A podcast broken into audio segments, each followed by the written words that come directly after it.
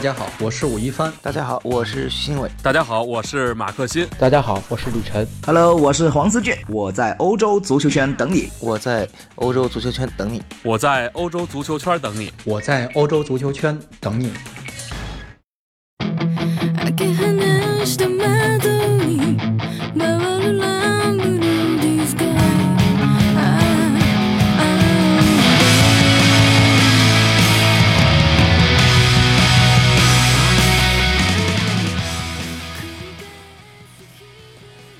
大家好，欢迎收听翻看西甲，我是武一帆。最近啊，一周双赛加上赛季进入尾声啊，决战阶段啊，像这个欧冠呐、欧联呐，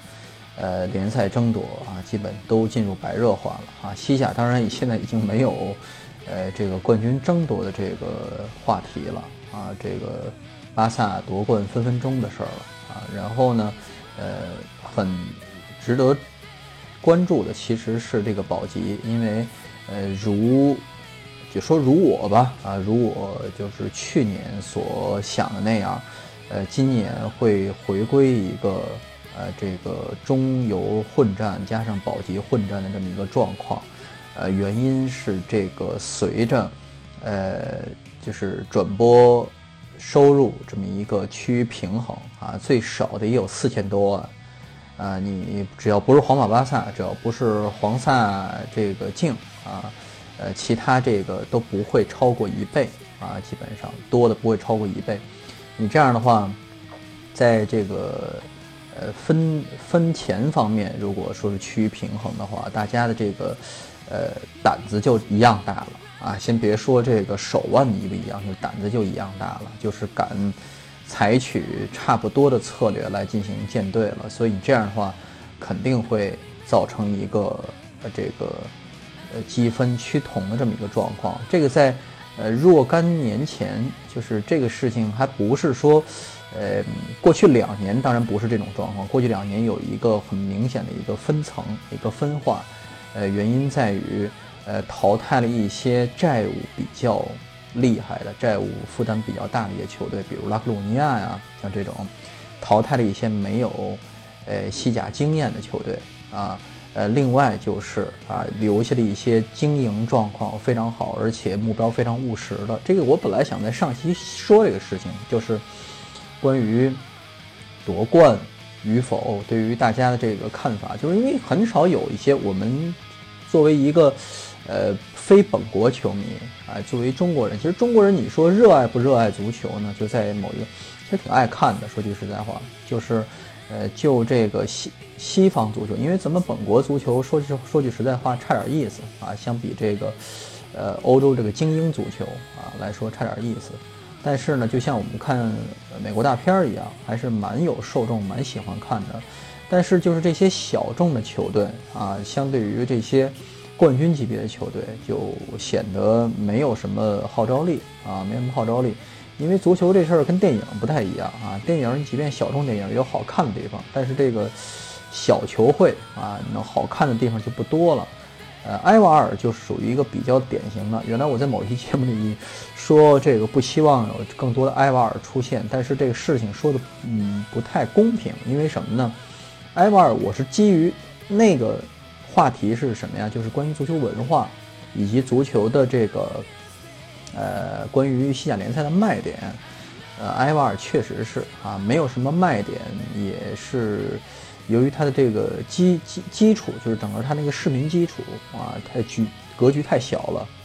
呃，但是这个不得不承认，埃瓦尔自从非常那年非常幸运的保级啊之后啊，这个一四一五吧。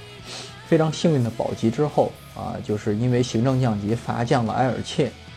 呃，他之后这几年的这个运营状况，包括他的呃整个的这个球队定位啊，都是值得其他球会学习的。呃，我暂时先不把莱加内斯搁在这儿啊，因为莱加内斯是另外一个状况。其实莱加内斯状况也不错啊，也不错，作为一个西甲新军。但是埃瓦尔他的球队定位是非常好的，他现在是稳扎稳打，每年逐步一年一个台阶儿，开始保级有点紧张，后来是这个现在是在往上爬。他的策略其实很简单，就是，呃，我引进一些有经验的球员。你看，他也不嫌，反正是也不嫌球球球迷也不会提什么特别高特别高的要求，每年就保级呗，是吧？他自己的球迷就那几千口子啊，呃，引进一些像这个呃查莱斯啊啊，这是有老鸟啊，你包括那年呃弄来这个佩德罗莱昂啊啊，效果都非常好啊，效果都非常好，因为他知道自己这个球队就要保级啊，即便我现在稳固每年能拿到四十来分、四十多分能够保级，我也不会再多想，比如说打欧战的事情。为什么呢？就是你一旦动这个心思、动这个念头，把这个事情要传达出去，呃，给球迷，你的压力就来了，就自己给自己制造压力啊，自己给自己造噱头，自己自己自己造压力。所以在过去两个赛季，这个我举个反例，就是贝蒂斯。贝蒂斯是一个有大众基础的一个球队啊，好几万球迷，每年，呃，就这个只要踢球踢得好啊，这个贝尼托比亚马林这个球场每年都是西甲上座啊最好的这个球队，支持率最高的啊，在某些测评中说，贝利斯球迷很代表西西甲球迷，成为西甲球迷代表啊，是这个最忠诚的球迷，啊，其实也不然，因为他们这个确实是因为他们现在这个主席团嘛，董董事会是球迷代表嘛，就是球迷领袖在当主席。呃，但是这个球迷也给这个球队带来了啊、一些正面或者负面的影响，就是呃球迷的想法总是很那什么，今年今年我们第十，明年第七啊，后年咱们就呃第五了啊，然后就争争欧冠了啊，有点这个想法，照这个目标发展。其实足球这个东西，你别说螺旋上升哈，其实完全就是大海兴船啊，有高有低，潮潮起潮落，有高有低，是吧？你今年第七，明年就只许第十三，呃，即便是一个非常平稳经营状况，即便是一个呃保持一个非常好的一个阵容履新的一个状况，也不能保证这球队一直上升。所以，呃，你如果对这个球队的经营没有任何耐心，没有任何球队这个战绩没有任何很理性客观的看法的话，就会给球队带来非常大的这个负面压力。呃，贝利斯其实就是一直处于这么一个状态，就是好的时候大家都一起捧，但是有很快有更多、更更多、更高的想法了啊！但是这个球队，呃，整体上经营经营上缺乏整体策略，他他他这个。呃，怎么讲呢？就是过去是有看的太多了，就是这个关于贝利斯这个球队，我看太多了。所以每当大家在赛季初说贝利斯又买了一些非常好看的人，呃，重视你像他东东窗大家都在买老鸟的情况下，你看巴伦西亚买进谁啊？吃进了这个呃索弗里诺和这个呃隆卡利亚啊，隆卡利亚算是西甲老鸟，十几年的经验了啊。然后这个哎索弗里诺也算是非常有经验的，就给自己带来了非常好的补充哎。只有他啊，趁着东窗从墨西哥联赛弄来莱内斯，结果来踢两场以后，每次上场大家都夸奖，结果有点像维尼修斯这种状况。但问题是什么呢？他不管用啊。他关键时刻不管用，你不是说我我我我跟你派上场，你咣咣进俩球，不是这个意思。所以，他这个定位就是到这个位置，又要争欧冠啊，又要争欧战的这个这个这个欧联杯的冠军，又要争下赛季欧联杯的席位，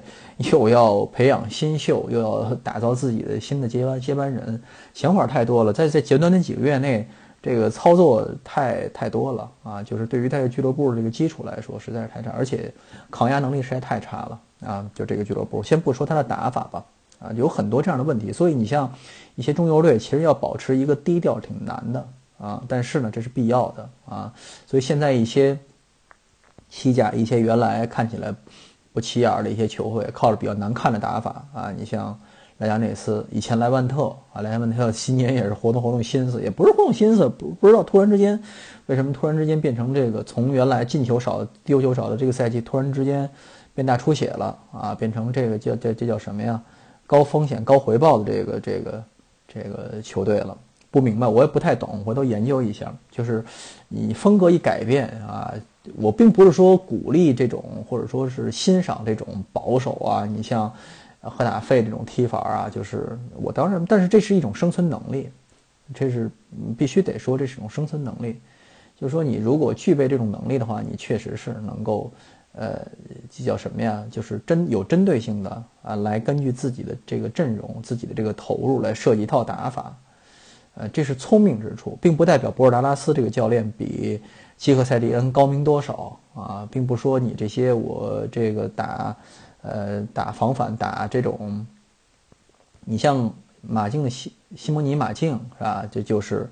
呃，他自己一套阵容是肯定是不如皇马巴萨，但是呢，啊，他我得想个别的办法，这也是所谓功利嘛。你你你作为足球来说，那你最终求的就是功和利嘛，是吧？就是这么一个状况啊。所以说各有各的活法啊，这个东西没法儿呃，所以也也也也不不奇怪啊，有些球迷这个不欣赏。呃，这类球队，但是这是整个足足球是竞争嘛，啊，就是它的生存法则啊。这是最近保级啊，要要另外一个就是前两天就是在我们那足彩预测节目里啊，秦波看彩里，我又呃说跟大家就介绍了一下啊，那个朋友其实是我们听众，但是他那期节目错过了，就是关于这个西甲的这个有没有存不存在阵营的状况。其实你说小的这种。呃，这种叫裙带关系吧，呃，裙带关系比较好啊。你要说是团伙关系，也也也不，因为并不平等。你像莱加内斯和毕尔巴鄂最近，它是一个比较新的有裙带关系的这么一个有这么一个结盟。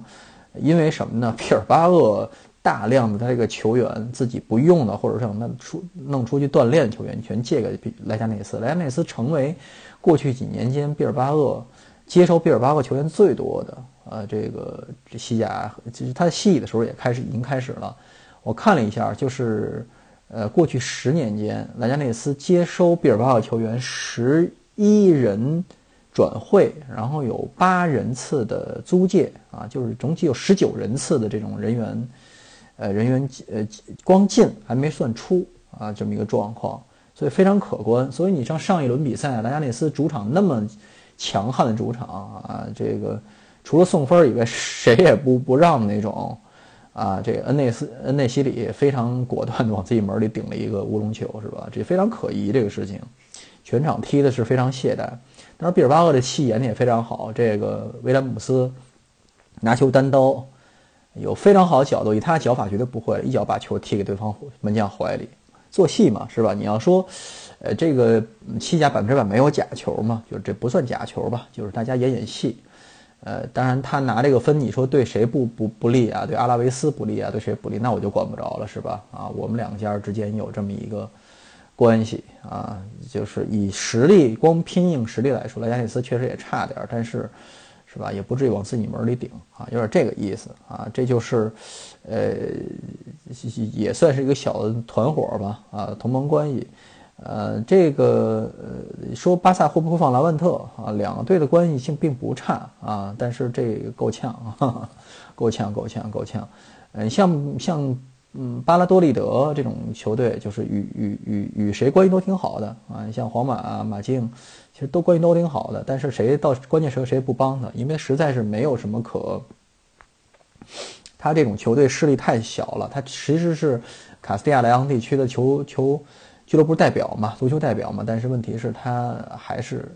不够格啊，没有那么那么那么大的吸引力啊。就看看罗纳尔多有没有人情可以做了啊。这就是 最后几轮关于欧战以及这个保级，其实是存在一些让分关系的。就是有一些俱乐部，有一些俱乐部最后几轮赛程明显很艰难，你像吉罗纳呀，像莱万特就很艰难啊。他这个其实安。他其实就是哪怕错错错一下，错一轮，比如说，呃，再晚一轮或者再早一轮对巴萨，可能都不会啊，可能都会遇到让分的情况。结果他这个赛程是，呃，人家要夺冠的时候你打巴萨，然后后边人抢分的时候打巴列卡诺，巴列卡诺再错过一轮，比如再再再输一场，可能就没戏了，就不会拼命了啊，就这么这么一个状况啊，就是让他赶上了，让人想起那年比利亚雷亚尔是吧？嗯。本来跟马竞关系有球员来非常密切球员来往的关系，但是就是人家马竞就是啊，哭到没朋友啊，就是不给面儿啊，就是让就是往不给你往死里整。明明是一场平局，大家都皆大欢喜的事情，啊，也没有。所以在西班牙这个国家，在西班牙这个西甲想混出呃这个面子来，就是想就作为教练也好，主席也好，想混出呃混出江湖来，挺难的啊！你看这个这个谁，这个马塞利诺啊，这让分给西红，哎呀，闹大家挺不愉快。你说让那，你说这个先别说这个事情是不是故意的，你就说是故意的，你说能怎么样啊？是吧？你让其他队去去去去跳脚去告去啊？哎，比利亚雷尔自己没没没必要这个是吧？你自教练重要，但是他们主席不容这个啊，所以说就是这回事儿哈。西班牙这国家还是因为他这个各自为政啊，他这个这个各地方主义实在是比较厉害啊，没有什么互相之间没什么呃特别多的人情啊，没有什么不容易有这种情况出现。好，就是关于足彩，有一个朋友私信问我。说这个，呃，问我对足彩什么看法？因为他，嗯，本是他本人不玩足彩啊，他觉得足彩这东西就是叫赌狗嘛，啊，咱们球迷圈管这个，呃，这个这买彩就是足足彩的关注者吧，就是叫赌狗嘛，啊，说这赌狗一一一一输钱就跳脚骂街。其实怎么说呢？这事情我觉得我碰到的这些，因为我做足彩推荐。这一年多两年时间，碰到的这些，除了一些呃个别的，就是比如说想套用我的信息去贩卖的，有一些其他的一些彩票推介者，是确实是非常看起来无德啊，口无遮拦。但是大多数这些接触彩票的这些朋友啊，玩彩票这些朋友，有点像我连总结有点像这个草流啊，草流社区里这些幺零二四啊，就是。都是态度很幺零二四的，就是，呃，对你态度都非常好。不管，比如说你如果推的不准啊，大家也嗯，或者他在这上面亏了钱，大家不说什么，因为有输有赢嘛，都看得很清楚。我就所以我觉得，一部分彩民的这个心态倒值得学习的，就是，呃，认清楚这个事实，就是说，呃，买彩 和这看球是一样的，就是有输有赢这个事情啊，就是说。总体上让我满意，让我满足也是一种心理，呃，另外一种心理就是什么呢？就是，嗯，好玩嘛。就是我本身不觉得这个，比如说投注啊，或者说是，呃，这东西有什么好玩的？有些人觉得好玩，并不并不是光为了赢钱，是为了娱乐。他觉得从这个上面可以能看出我的智慧。确实是为什么呢？因为我本身本人对这个足彩并没有。可以说基本没有研究，因为我都是通过基本面儿在这个分析，呃，比赛胜负啊，基本不走不看数据，我也看不懂，我也没心情看。呃，我以前同事啊，徐新伟，徐新伟老师啊，他是呃足彩培训师啊，他大家都知道他神童嘛，他十三岁进清华嘛，然后这个啊，他数学是非常厉害的。呃，足彩这东西跟很多啊，就是其他的这些。呃，金融类的东西其实很相关的，它是一个算概率、算概率要这个呃计算的啊，统筹的这么一个这么一个项目啊。对于数学不行的人来说，确实差一点，因为它是有呃有章可循的，更甭说有一些这个呃足彩这个达人吧，他是既懂球啊，又懂计算概率。有些人是。不懂球的话，也可以这个推得很准，呃，说明这个东西是一些有相当道理，这东西很玄的。呃，我对这种什么态度呢？我觉得没什么态度，我觉得蛮好的，因为足球这个项目本身是一个包容性特别强的，你从中衍衍生出什么都可以。我觉得，我觉得没必要一棍子打死。比如说这东西。呃，赌博这东西破坏足球的这个什么观赏性啊，或者说破坏足球的公平性啊，或者影响这个足球版图格局啊，因为你什么东西都可能影响到它。你西甲这个，以西班牙来说，如果你如果不是，比如说这些博彩公司在左右啊，这些所谓的这个庄家在这个操纵比赛的话，那政客们也会在操纵比赛。要照你这个。理论来说的话，因为西班牙的政治对这个在以往对这个足球影响是很大，跟意大利是有点像的，因为南北东西差异比较大啊，各地的意识形态不太一样，所以即便说庄家不操纵比赛的话，政客也会操纵比赛啊。有这么一个，我只做一个假设啊，我先不说庄家可能也没有这事儿，都是子虚乌有啊，呃，足彩确实提供大量的这个流动资金、活钱给了这个呃足球，给这个足球职业足球领域啊，非职业者来说，呃，我觉得对于我来说，这一个非常鲜活的例子就是，我觉得足球彩票啊，咱们不说赌球吧，啊，足球彩票这个事情，呃，这些玩的溜的人，或者说是很愿意这个参与的人。呃，堪比另一个群体，就是玩足球经理游戏的，就是 FM 这个群体玩 FM 玩家，就是 FM 玩家其实是一个代表一个非常，呃，就怎么讲啊，就是一个很另类的团体。这个群体可能不看球的，